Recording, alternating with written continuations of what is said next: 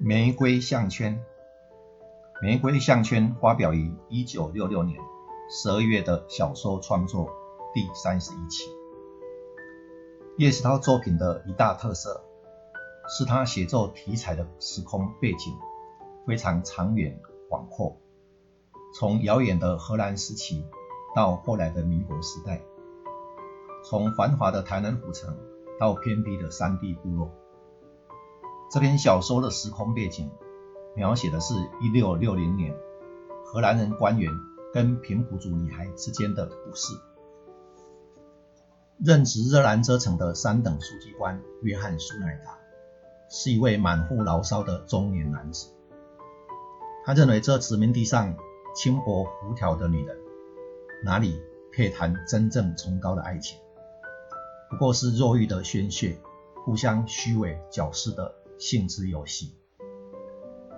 某天外出的时候，他遇见了一个身材苗条、长相美丽的台原族少女莎拉。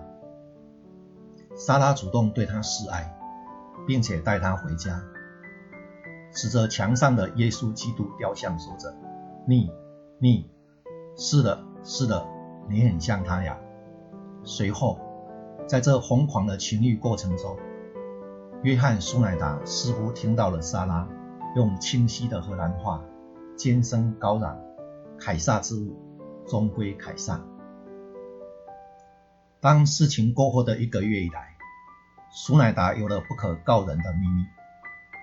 他记不清楚在哪一天清晨，当他看着镜子上自己的印象时，冷不防在嘴角四周发现玫瑰色小小的粉刺。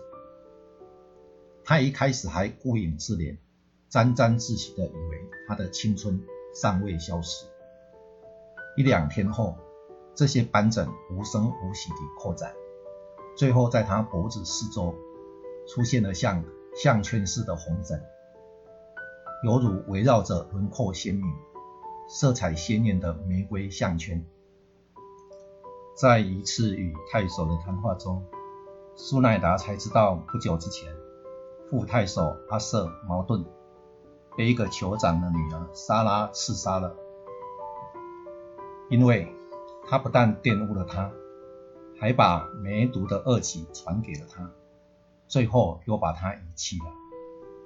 而莎拉之所以看上苏奈达，是因为当地人相信疾病只要传给别人就会痊愈，而苏乃达因为长得有点像背着沉重的十字架。为拯救一切罪人而牺牲的耶稣。